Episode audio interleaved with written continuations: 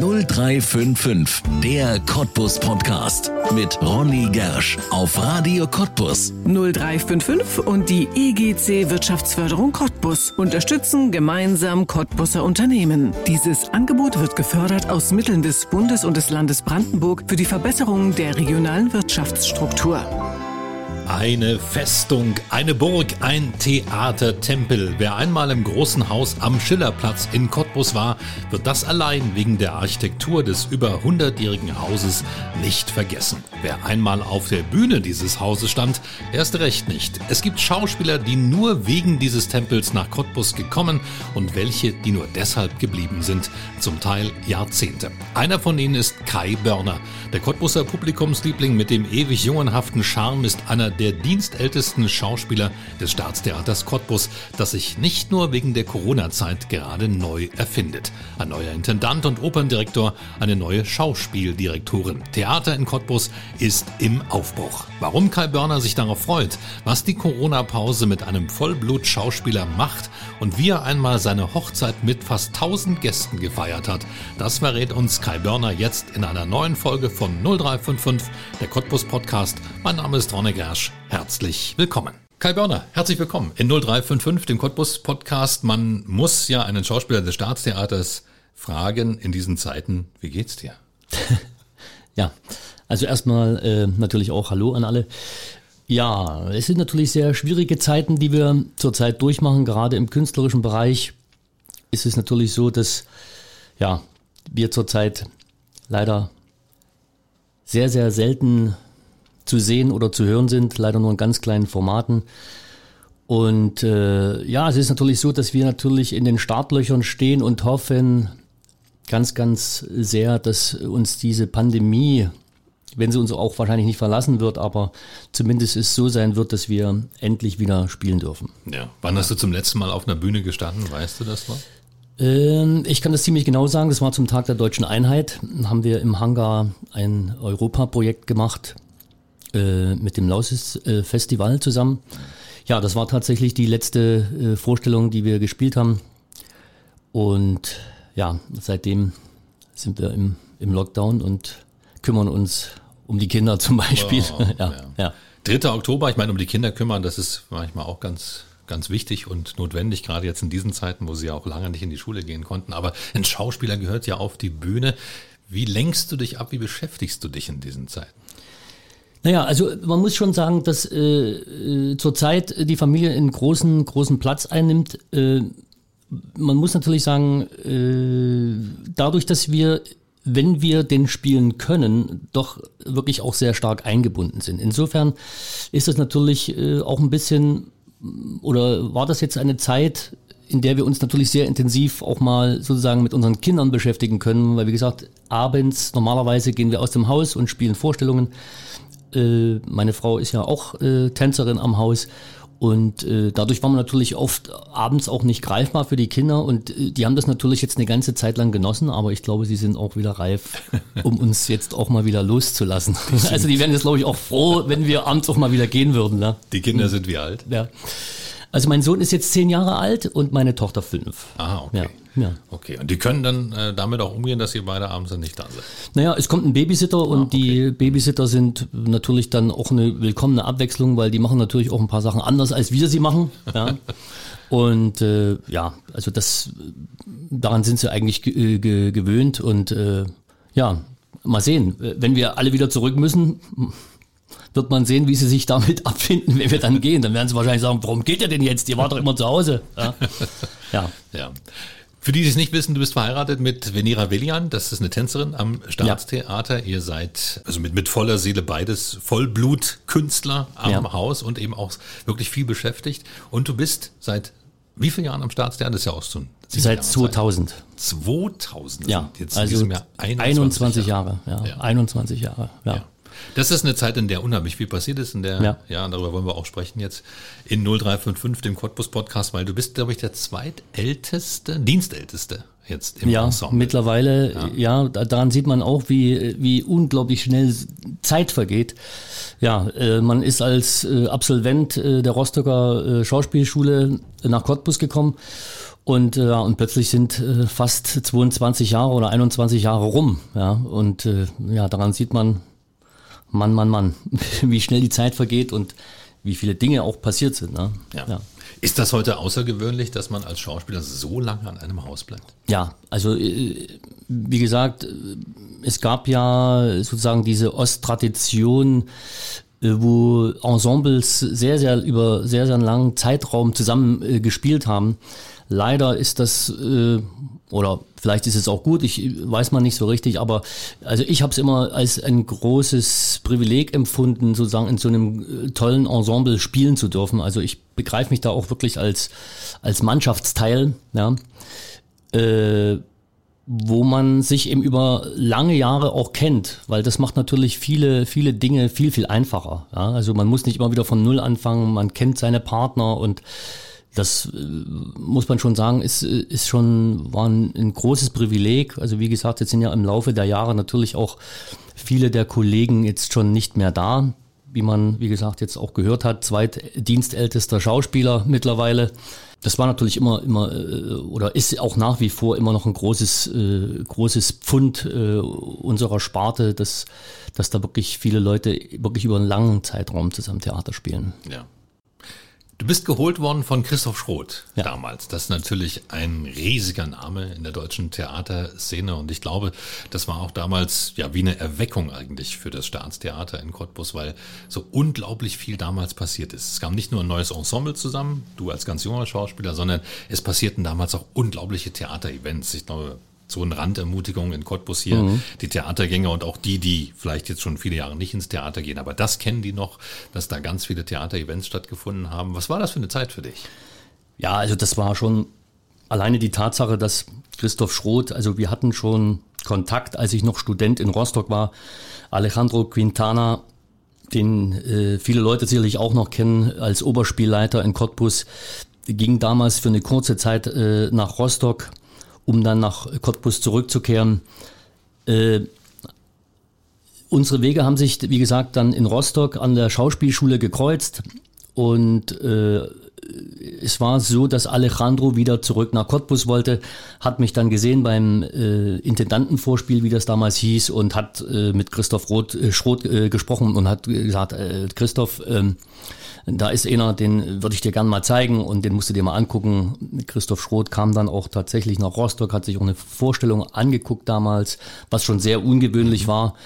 Äh, und das ist auch äh, wirklich eine ganz, ganz große äh, Leistung von Christoph Schroth, dass sozusagen einer der letzten wirklich ganz großen Ensemble Leiter ja einfach äh, gearbeitet hat, wie, wie das heute eigentlich kaum noch möglich ist. Ja, also er hat wirklich sich Leute ausgesucht, er ist rumgefahren, hat geguckt, weil zur damaligen Zeit war es auch so, dass hier äh, auch ein großer Umbruch stattfand. Also sind Leute wie Dirk Lotte, äh, die damals hier sehr viel gespielt haben, Olli Basler. Es ging ja, es war ein großer Wechsel auch gerade und äh, das war zu einer Zeit, er war dann auch sehr mutig und hat dann wirklich eine ganze Truppe von uns damals äh, um die 2000er äh, sich ausgesucht. Also eine ganze Rostocker Gemeinschaft kam dann ja an. Wir waren ja, glaube ich, fünf oder sechs Rostocker Absolventen, ja. äh, die er dann geholt hat. Und das war natürlich, ja, das war irre. Also wie gesagt, äh, der hat eben wirklich ensemblemäßig gedacht. Ja. Also der war, hat geguckt, in, im, im, im Hinblick auf eine Entwicklung des Schauspielers. Ne? Er hat gesagt, okay, der hat jetzt diese Rolle gespielt, jetzt muss man ihm eine neue Aufgabe geben, an der er sich wieder abarbeiten kann. Und äh, ich muss sagen, also äh, ich habe eigentlich, was den Beruf anbelangt, äh, von Christoph Schrupp eigentlich, würde ich fast sagen, äh, fast alles auf den Weg bekommen, was man sich nur als junger, als junger Absolvent und als junger Schauspieler wünschen kann. Ja. Hm. Ist das wichtig, so einen Ziehvater zu haben? Also für mich war es äh, unglaublich wichtig. Äh, natürlich, ich war ja damals auch schon 30, ne? ich war jetzt auch nicht mehr so ganz jung. Ich war, glaube ich, äh, in meinem Jahrgang wirklich der älteste Absolvent. Und äh, ja, das war natürlich toll, weil äh, er, er hat mir sofort das Gefühl gegeben, mir zu vertrauen. Äh, es war immer ich hatte immer das Gefühl, man kann auf, auf Augenhöhe miteinander diskutieren, miteinander streiten äh, auch Dinge, was, was, äh, was heutzutage manchmal so ein bisschen abhanden geht, eine, eine Art von Streitkultur, ja, also wo man ja, wo man äh, Dinge ausdiskutiert, äh, wo auch Dinge auf den Tisch kommen, die manchmal nicht so schön sind. Aber es ist im Endeffekt, wenn man darüber gesprochen hat, ist es vergessen. Also es wird, es wurde einem nichts nachgetragen, sondern äh, das war wirklich unglaublich toll, dass man mit so einem Theater Menschen zusammentreffen konnte. Also ich kann wirklich da nur äh, in höchsten Tönen davon schwärmen. Das äh, sind Sachen, die man heutzutage manchmal ein bisschen vermisst. Ja. Er ist heute 83 Jahre alt. Ich habe gerade noch mal nebenbei so ein bisschen geschaut. Das habe ich natürlich nicht mhm. intus. Ähm, habt ihr noch Kontakt? Ja, wir haben tatsächlich noch Kontakt. Also wir, wir telefonieren in Abständen miteinander. Und äh, ja, also es geht ihm leider Gesundheit nicht so, äh, gesundheitlich nicht so besonders gut. Aber wie gesagt, also in Abständen rufen wir uns noch an und es ist immer schön, wenn wir unsere Stimmen hören und er sagt, ach Mensch, Kai, das ist ja herrlich, dass du mal wieder anrufst und so. Ja, also das ist wirklich, muss ich sagen, war für mich ein ganz großer Segen, dass ich diesen Menschen äh, kennenlernen durfte. Ja. Wo lebt er heute? Er lebt jetzt äh, in der Nähe, also in, Kott, äh, in Potsdam, äh, so ein bisschen genau am Rand. Äh, ah, ja. ja. Ja, ja. Wir haben dort ein schönes Haus. Genau, ja. Das war dein Einstieg in Cottbus, diese ja. Theaterära von Christoph Schroth. Dann kam die von Martin Schüler und inzwischen startet jetzt eine neue, also eine ganz neue Führungsriege, ist ja beim Staatstheater Cottbus vom Intendanten eben bis auch über die Schauspieldirektorin ähm, Ruth Hein ähm, angetreten jetzt, aber die konnte ja noch gar nicht so viel zeigen durch Corona. Das ist jetzt praktisch für dich sozusagen der ja, zweite große Umbruch im Theater. Wie nimmt man das auf als Schauspieler? Ja, also äh, es gab ja im Laufe der Jahre immer mal auch schon Wechsel. Also ja. äh, was die Schauspielleitung äh, anbelangt, gab es ja auch einige We Wechsel in den in den Jahren äh, nach Christoph Schroth. Und äh, man musste sich natürlich immer wieder auf neue Charaktere einstellen. Ne? Also wir hatten zum Beispiel auch eine, eine ganz tolle Zeit mit Mario Holizek. Ne? Als er äh, Schauspieldirektor war, haben wir, glaube ich, wirklich äh, sehr, sehr gutes äh, Theater gemacht. Und äh, ja, insofern äh, ja, ist das wahrscheinlich eben auch die Theaterlandschaft. Es wird eben alles schneller. Ja? Die, die, die, die Leute kommen, die Leute gehen. Äh, ja, jetzt ist eine neue äh, Leitung gekommen, leider in einer Phase für Sie auch, finde ich, äh, ja, wo es natürlich ganz, ganz schwierig ist. Natürlich auch, äh, alle wollen natürlich einen Neustart und, und ja. das kommen an mit großen Plänen und, und wollen Theater machen, wollen das Theaterpublikum begeistern und werden jetzt, sag mal, durch so eine, durch diese Pandemie natürlich vollkommen ausgebremst. Ne? Insofern ist es natürlich für alle äh, ganz, ganz schwierig, mit, mit dieser Situation auch umzugehen. Ich glaube, alle sind voller Adrenalin, voller Spannung und, und würden natürlich am liebsten loslegen, rund um die Uhr. Ja, also weil die Ideen sind da und, und ich glaube, ja, mittlerweile, sagen wir nach so einer Zwangspause, äh, äh, sind natürlich, glaube ich, auch alle, die das Theater lieben und mit Herz und Seele dabei sind, ja. ausgehungert, auch selber äh, da rauszugehen und ja, dem Publikum wieder zu begegnen. Ja, definitiv. Das ja. ist natürlich auch ja. Ne, nicht nur für den Schauspieler eine Katastrophe, ja. sondern auch eben für die, die gerne hingehen. Ne, dass jetzt momentan gar nichts in diesem wundervollen Haus, über das wir noch sprechen werden, stattfindet. Womit vertreibst du dir die Zeit in diesen Tagen? Ja, also ähm, ich habe ja Gott sei Dank zwei Kinder zu Hause, die mich äh, rund um die Uhr quasi am, am Laufen halten und auf Trab halten, was natürlich total toll ist. Äh, dadurch hat man natürlich einen Tagesrhythmus und, und äh, ist natürlich eingespannt. Ne? Also ich denke mal, dass es uns vielleicht, die mit Familien äh, gesegnet sind, äh, nicht so hart trifft als Leute, die jetzt alleine äh, alleinstehend sind und sich den ganzen Tag sozusagen mit sich selbst beschäftigen müssen. Ja. Äh, was glaube ich auch nicht ganz einfach ist in so einer Phase, wenn man wirklich so ausgebremst ist und, und wirklich eigentlich nichts tun kann. Man muss sich dann wirklich auch zwingen, äh, teilweise äh, was zu tun. Ich spiele viel Fußball mit meinem Sohn.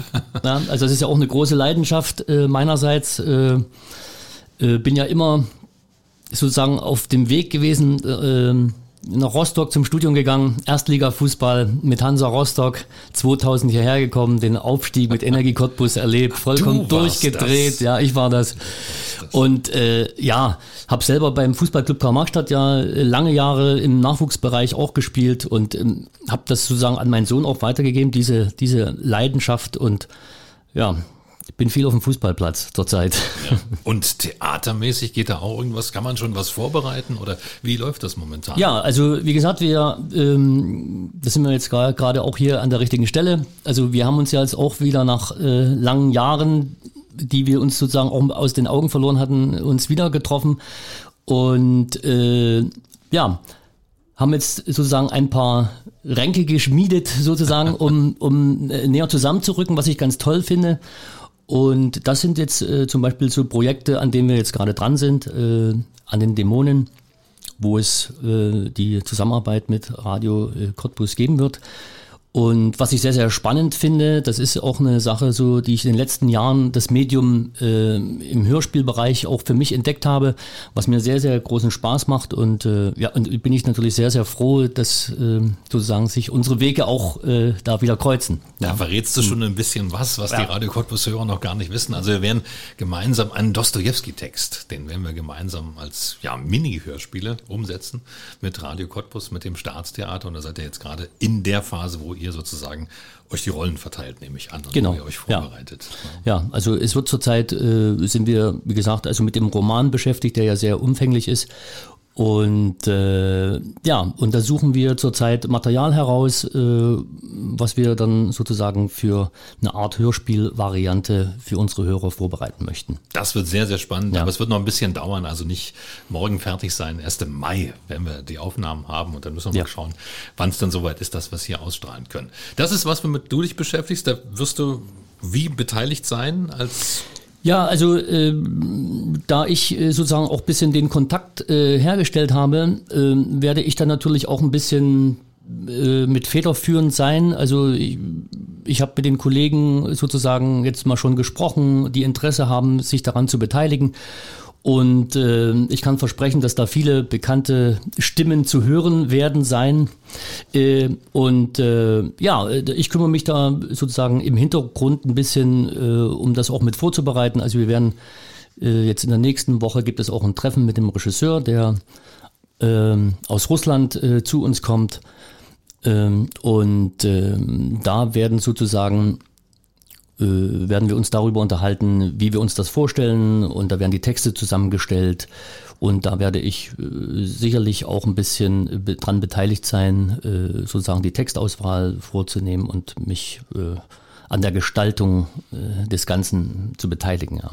Sehr, sehr spannend. Dostojewskis Dämonen als Mini-Hörspiel hier auf Radio Cottbus. Bin da sehr gespannt, was da draus wird. Ja, ich auch. Im Mai, wie gesagt, starten die Aufnahmen und dann im Laufe des Jahres werden wir es irgendwann hier haben. Ihr wisst natürlich jetzt aktuell noch gar nichts, nehme ich an, wann ihr wieder spielen könnt. Ist da irgendwas überhaupt schon in Vorbereitung jetzt für euch? Naja, also wir, wir sind sozusagen äh, ja eigentlich während der ganzen Zeit auf Standby also es ist jetzt nicht so, dass wir äh, vollkommen runtergefahren sind. Ähm, es ist natürlich so, dass wir in der Warteschleife sind und sozusagen sobald es ein grünes Licht für Vorstellungen gibt äh, für ein, äh, also Hygienekonzept haben wir ja sowieso schon äh, eigentlich ein sehr, sehr gutes fürs Theater. Also sobald es möglich sein wird, dass Leute ins Theater kommen dürfen, wird es definitiv auch wieder Theater geben. Also insofern werden die Vorstellungen, die vorbereitet wurden, die wir äh, ja, erarbeitet haben und äh, die als Repertoire vorhanden sind, äh, so schnell wie möglich dann wieder hochholen und äh, dem Publikum hoffentlich äh, in Bälde zeigen zu können. Ja, ja. ja. Wie muss man sich das als Laie vorstellen? Dann gibt es dann plötzlich wieder so eine Wiederaufnahmeprobe, nennt man das, ja. glaube ich, ne? Naja, natürlich. Also es geht natürlich los, dass jeder Einzelne natürlich sich zu Hause dann mal wieder sein Textbuch vornimmt und dann mal reinguckt und die, die, Worte in der richtigen Reihenfolge nacheinander für sich äh, repetiert. Äh, ja, und dann gibt es äh, eine Art äh, Wiederaufnahmeprobe, wo sich alle treffen, alle Gewerke äh, kommen dazu, die Maske, das Licht, die Bühnentechnik. Und dann wird Schritt für Schritt sozusagen das Stück wieder hochgeholt und und dann zur Aufführung gebracht. Ja. Ja. In welchen ja. Stücken wärst du da jetzt noch? Hast du noch einige? Also zurzeit ist, äh, wir haben, äh, was in Ströbitz lief, ewig jung. Äh, es liegt sozusagen noch äh, äh, auf Halde, will ja. ich jetzt mal sagen. Ja, also als Repertoirestück, äh, was wir hoffentlich bald wieder aufnehmen können. Äh, es hat natürlich jetzt viele Sachen durch den Umbruch auch in der Leitung, es haben natürlich viele Stücke äh, abgespielt und wir sind zurzeit daran, natürlich äh, ein neues Repertoire zu erarbeiten. Wir hätten natürlich jetzt schon, es wären einige Sachen gewesen, Tartüff zum Beispiel, wo ich äh, hätte gespielt oder wir, äh, zwei Stücke, die jetzt aber aufgrund der Corona-Situation leider ausgefallen sind. Also, Kommen die dann noch oder ist das dann nein, durch? Also das, also die, es ist, wird in dieser Spielzeit nicht mehr möglich sein, dass äh, es, man ist natürlich, äh, wir sind da noch dran, sozusagen, das auch zu halten. Und es werden sicherlich auch einige Sachen sozusagen dann in die nächste Spielzeit äh, eventuell rübergezogen. Aber ja, es ist natürlich zurzeit echt schwierig, da sozusagen Pläne zu schmieden äh, in, in, in Voraussicht. Ja. Also ja. wir können sozusagen immer nur auf Sicht fahren und, und hoffen, ja, dass die Situation äh, sich so weit bessert, dass es einfach wieder losgehen kann. Ja. Aber hat es im Ende letzten Jahres, wenn ich mich richtig erinnere, eine Studie gegeben, wo man gesagt hat, solche Theater oder Konzertsäle, wenn man die Leute in einem bestimmten Muster hinsetzt, dann könne man die sogar bespielen, weil das Ansteckungsrisiko wäre dann gegen null. Aber irgendwie ist da trotzdem nichts draus geworden. Also in der Politik, die hat diese wissenschaftliche Studie auch tatsächlich gar nicht aufgenommen. Ja, das ist sicherlich das, das ist echt schwierig. Also das, das sind ja Dinge, die uns, glaube ich, alle umtreiben. Äh, auf der einen Seite die schwierige Situation, äh, mit, mit dieser Pandemie umzugehen, weil ich denke, dass das tatsächlich sehr, sehr gefährlich ist. Auf der anderen Seite sozusagen aber äh, auch gewisse äh, Konzepte, die vorhanden sind, auch äh, wirklich zu prüfen. Ja, und da hat man natürlich den Eindruck, dass gerade im kulturellen Bereich auch äh, viele Sachen äh, ja nicht wirklich äh, in Augenschein genommen wurden und äh, zur Prüfung gelangt sind. Ja. ja und, und das ist natürlich sehr, sehr schade, weil es, wie gesagt, den, den künstlerischen Be äh, Bereich natürlich sehr, sehr hart trifft. Ne? Und ich denke gar nicht jetzt mal, also natürlich auch an uns auf der einen Seite, aber besonders an die vielen freischaffenden Künstler, die, die wirklich äh, aufs Ärgste darauf angewiesen sind, dass sie, dass sie was spielen können. Ja? ja. Also da hängen ja wirklich Existenzen dran und, und das ist wirklich, also finde ich schon, ja, das ist schon echt sehr bedenklich. Aber wie gesagt, das geht durch alle Bereiche durch.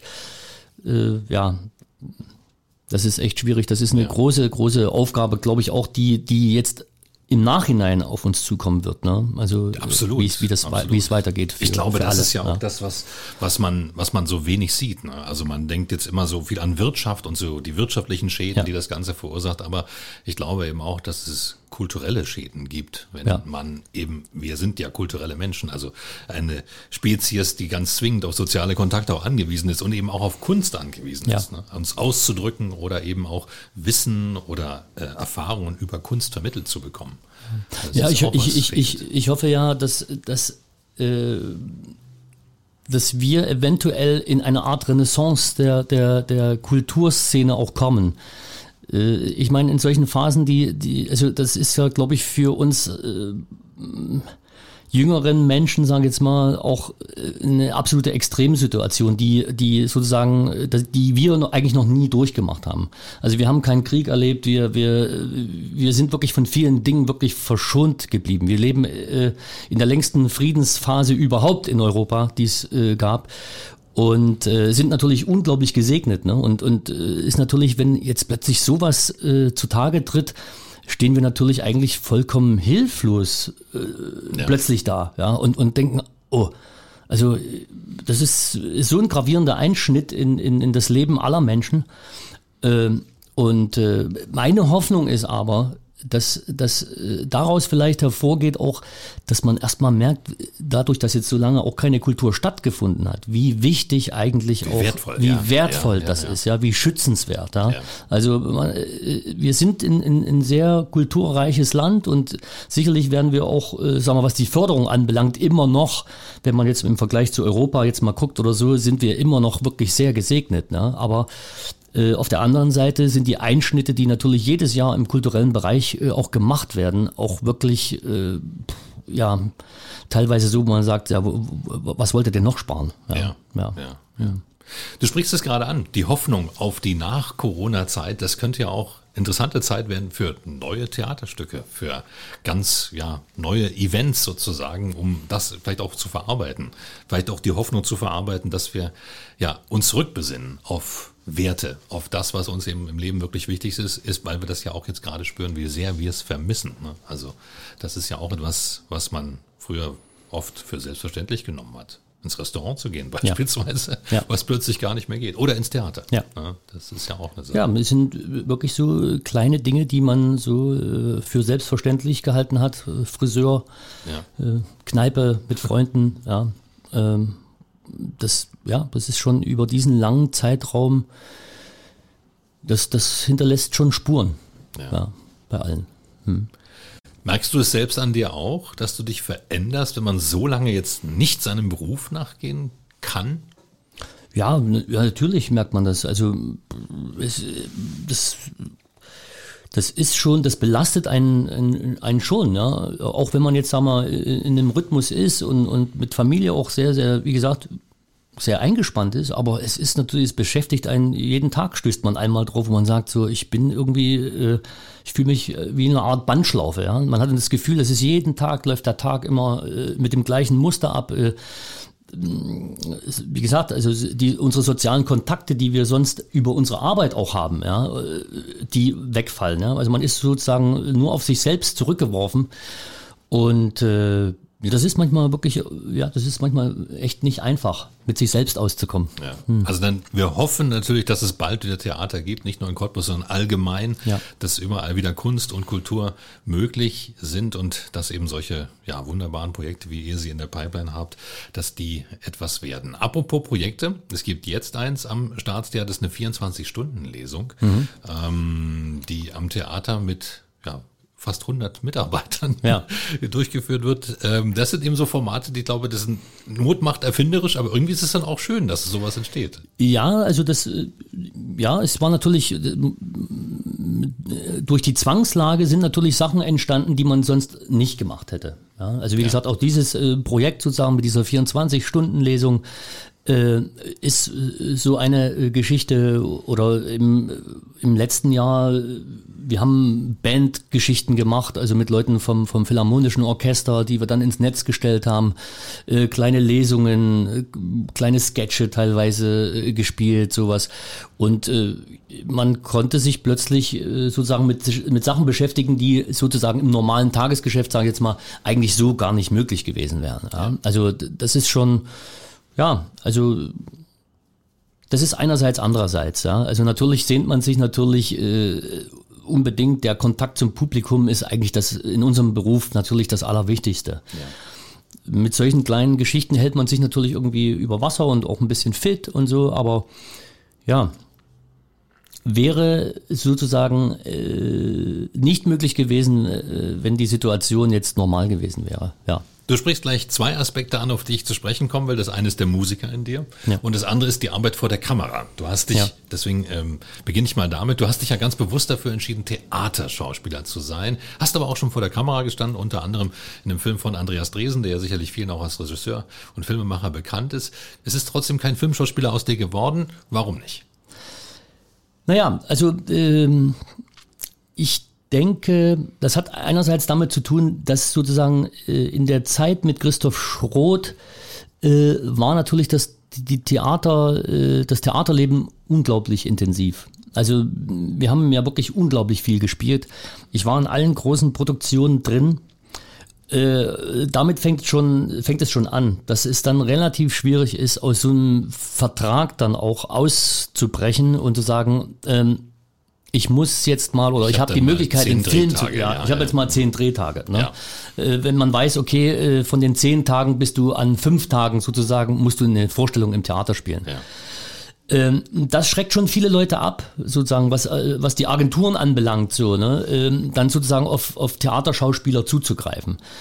Ähm, ich finde es, ne, ich finde es sehr, sehr schade, wie gesagt, also, weil das, das Medium natürlich schon toll ist und ich hatte das Glück sozusagen äh, auch durch den kan Kontakt äh, von Christoph Schroth, Andi Dresen ist ja der Ziehsohn von, von, von Christoph Schroth, äh, sozusagen öfter mit Andi Dresen Kontakt zu haben. Also wir sind auch wirklich befreundet, also wir haben auch immer, immer Kontakt und äh, dadurch ist das überhaupt zustande gekommen. Ja, also sozusagen, man wurde gesehen und dann hat er gesagt, ja, ähm, ist es denn möglich, dass wir das mal hinkriegen? Und es hat damals wirklich geklappt. Das war wirklich ein sehr, sehr großes Erlebnis. Wie gesagt, also äh, mit, mit Leuten wie Corinna Harfurch, äh, Peter Kurt, äh, ja, äh, ja, unser Henry Hübchen, ja. ja. ja, Also da war schon wirklich eine äh, die die erste Riege am Start, ja, und und mit solchen Leuten vor der Kamera zu stehen, das war damals schon, das war irre, war, ja. war ein tolles Erlebnis und ja, wie gesagt, also äh, hätte ich mir durchaus auch mehr vorstellen können. Es gab dann noch so ein paar kleinere Projekte hier mit, mit e- Erik Schiesko zum Beispiel. Äh, Holger und Hanna haben wir auch so, ein, so einen Film gemacht hier in der Stadt. Äh, ja, wie gesagt, äh, das sind so Sachen, für die ist man natürlich äh, immer offen, aber es muss natürlich ja innerhalb des Theaterbetriebs dann natürlich auch irgendwie passen. Ja. ja. Und das Schöne ist ja beim Theater, man ist live.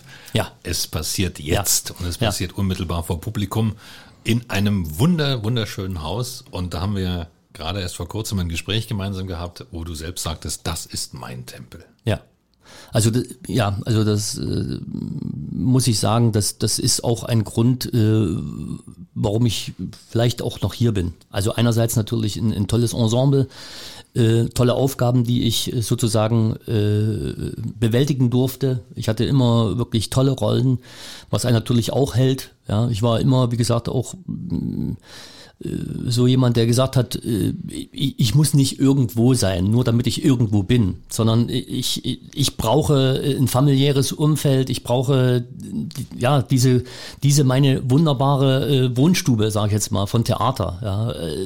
Und das ist bis heute noch so. Wenn der Vorhang aufgeht, ich glaube, wir haben wirklich, wir sind wirklich gesegnet. Wir haben eines der schönsten Theater Deutschlands, würde das ich sagen. Ist, das kann ich ja. nur unterstreichen. Ich weiß ja. nicht, ob du das weißt. Ich habe als Jugendlicher mal eine kleine Rolle gehabt für drei Jahre. Ich hörte davon. Am Stadttheater damals noch. Ich war der Piccolo im Weißen Rössel. Und ähm, auch wenn die Zuschauer immer so denken, das ist so ein wunderschönes Haus und sie gucken ja aus dem Zuschauerraum auf die Bühne, muss ich wiederum sagen, der Blick von der Bühne in den Zuschauerraum, mhm. der ist noch schöner. Ja. ja, wenn man dieses rote Samt sieht und die großen Verzierungen überall und die, die Tiger und Löwen, und Löwen sind es ja, glaube ich, ähm, das ist schon, das ist was Besonderes. Ja. Und das kann ich so gut nachvollziehen, dass du das ähm, so liebst. Und es ist ja auch das Verrückte mit jedem, mit dem man vom Staatstheater spricht. Alle reden über das Haus. Ja, also es ja. ist keiner, der irgendwie nur ähm, übers Theater spricht, sondern alle sprechen auch wirklich über dieses Gebäude. Und ich glaube, das ist auch wirklich was ganz Besonderes, ja. was hier gelungen ist, äh, architektonisch mal nach Cottbus äh, hinzustellen. Inzwischen ist es so, dass ähm, du in einer Künstlerehe lebst. Ja, ja, du bist mit einer Künstlerin, wir haben vorhin schon drüber gesprochen, mit einer Tänzerin verheiratet. Wie ist das zu Hause? Kann man da abschalten vom Beruf oder unterhält man sich dann doch wieder übers Theater? Naja, also Theater ist natürlich ein Thema. Das ist äh, unbesehen. Äh, wir reden natürlich schon auch öfters sozusagen über das, was uns sozusagen alltäglich begegnet und, und tauschen uns da aus. Äh, ja, also das, das, das ist auch völlig normal. Also dass, dass das sozusagen auch Tagesthema ist. Ne? Und äh, ja, ich denke, das ist auch, da hat man immer auch was zu, zu, zu reden. Ne? Also es wird nie, es wird nie langweilig. Jeder bringt ja. sozusagen seins auch ein bisschen mit, ja, was er so am Tag erlebt hat. Und ja, also die Themen gehen uns nie aus. Das glaube ich, das glaube ich. Und ihr hattet auch eine ganz tolle Hochzeit. Ja. Da wird, glaube ich, am Theater immer noch drüber gesprochen. Erzähl uns was darüber. Was habt ihr euch da einfallen lassen? Ja, also wir haben uns eigentlich gar nichts einfallen lassen. Äh, wir haben ja 2009 geheiratet und äh, da haben sich unsere Kollegen äh, witzigerweise einfallen lassen. Die haben sich alle kostümiert, viele, und sind dann wirklich, äh, was wir auch nicht wussten, das haben die sozusagen hinter unserem Rücken auch geplant. Äh, wir haben im Spreeauen Park geheiratet damals als Ausweichstelle äh, zum Rathaus.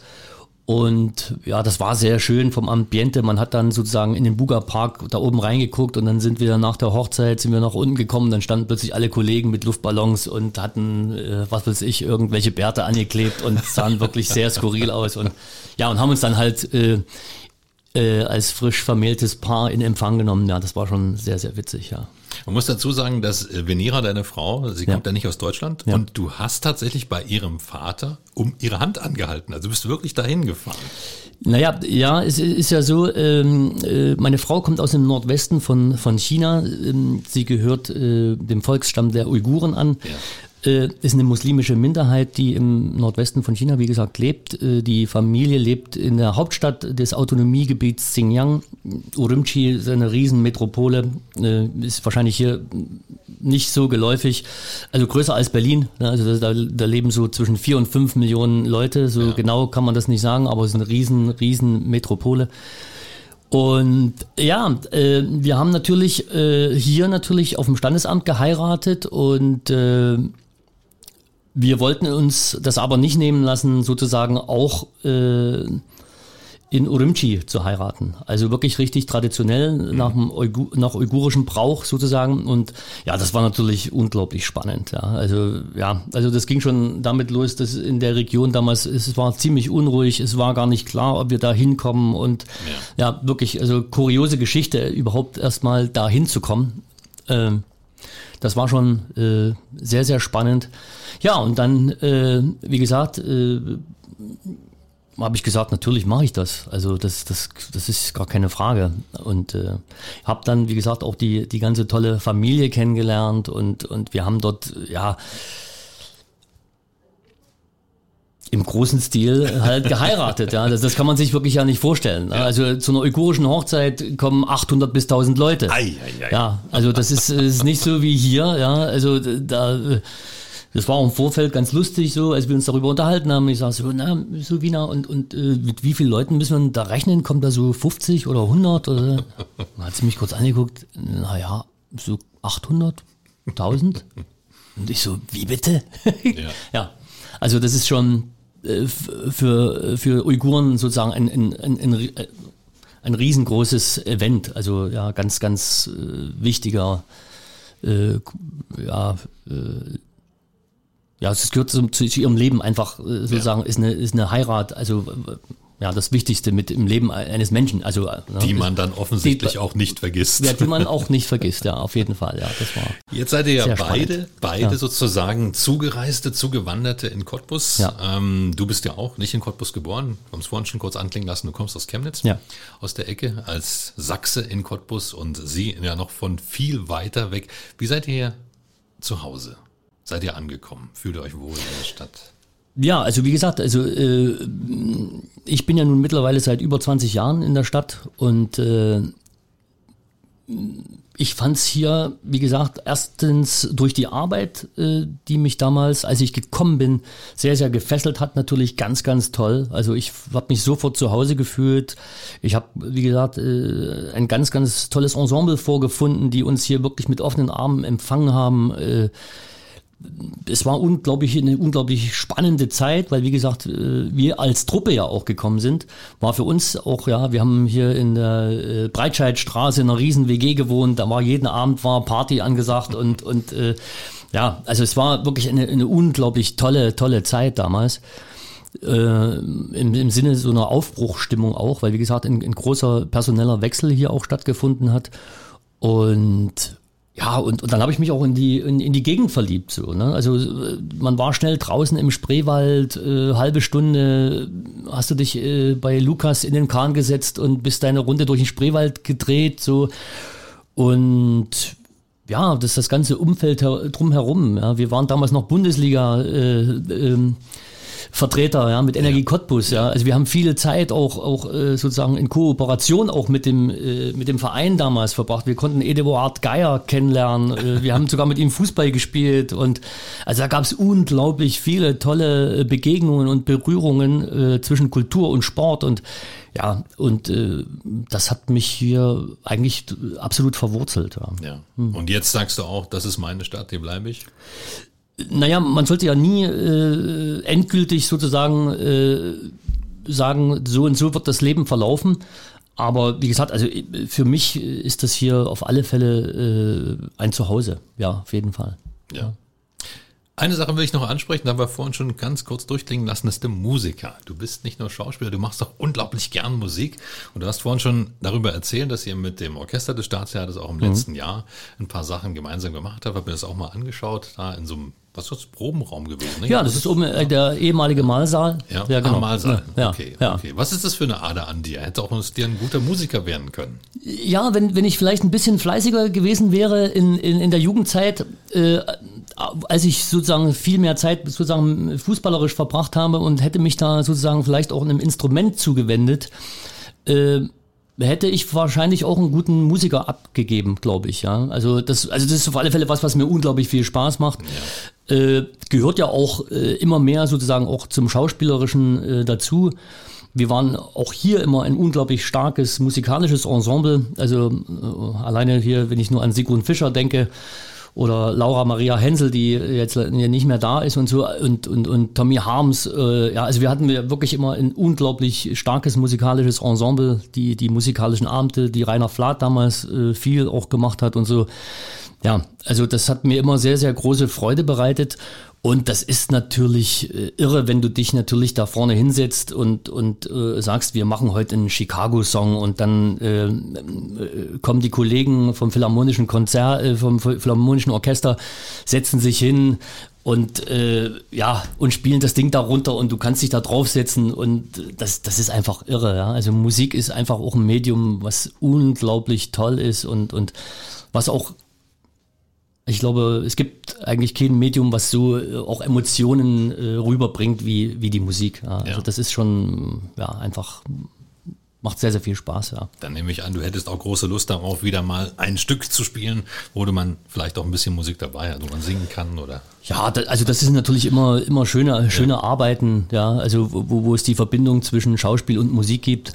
Also wie gesagt, wir, wir haben ja noch äh, dieses äh, Ewig Jung, äh, was in Ströbitz lief, ähm, das, das gibt's ja noch. Äh, ich hoffe auch, dass wir es äh, hinkriegen, das vielleicht wieder hochzuholen, weil das hat natürlich erstmal natürlich äh, schauspielerisch sehr viel Spaß gemacht und durch die Mischung zwischen Schauspiel und Musik war das ja, also Ströbitz ist natürlich auch so ein, so ein besonderer Ort für, für, für, so eine, für so eine Geschichten. Ja, und das Schöne ist ja, es ist ja ein Drei-Sparten-Theater, also Schauspiel, vier. Tanz, vier. Wir sind wieder vier. Vier? Ja, das Ballett ist ja wieder. Ah ja, ja das, das Ballett, Ballett, ist zurück Natürlich. sozusagen. Die sind, glaube ich, vor zwei Jahren wieder sozusagen als Sparte wachgeküsst worden.